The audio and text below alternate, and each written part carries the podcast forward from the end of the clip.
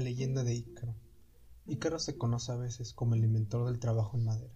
Es hijo de Dédalo, genio de la antigüedad que le mostró a Ariadna cómo Teseo podía encontrar el camino en el laberinto de Minos, donde se encontraba el Minotauro. Con esta ayuda, Teseo fue capaz de matar al Minotauro, por lo que el rey Minos y padre del monstruo, muy molesto, encerró a Dédalo con su hijo en el laberinto. Con la intención de huir, Dédalo fabricó unas alas para él y su hijo, las adhirió con cera de los hombres de Ícaro y luego los suyos, e iniciaron el vuelo que los llevaría a la libertad. El padre había advertido a su joven e imprudente hijo que no volara demasiado alto ni demasiado bajo.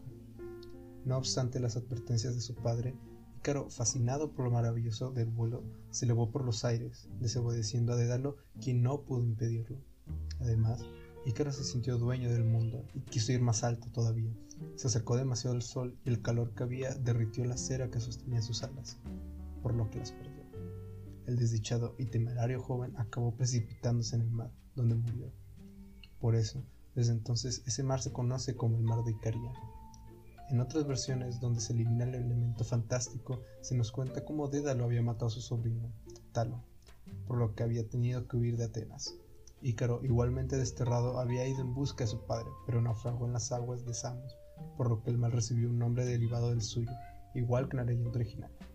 También se dice que Ícaro y su padre habían huido en Crota en dos barcos de vela inventados por Dédalo, pero el joven no supo dominar las velas y naufragó, o más bien que cuando llegó a la isla de Caría se lanzó torpemente hacia tierra y se ahogó. La leyenda era fuerte, incluso por mucho tiempo se mostró una supuesta tumba de Ícaro en un cabo de mar Egeo al igual que se decía que en las islas de Ambar había dos columnas que Dédalo había levantado, una en honor de su hijo y otra en nombre de él mismo. Asimismo, se decía que Dédalo había representado en una escultura el triste destino de su hijo en las puertas del templo de Comas, dedicado a Apolo.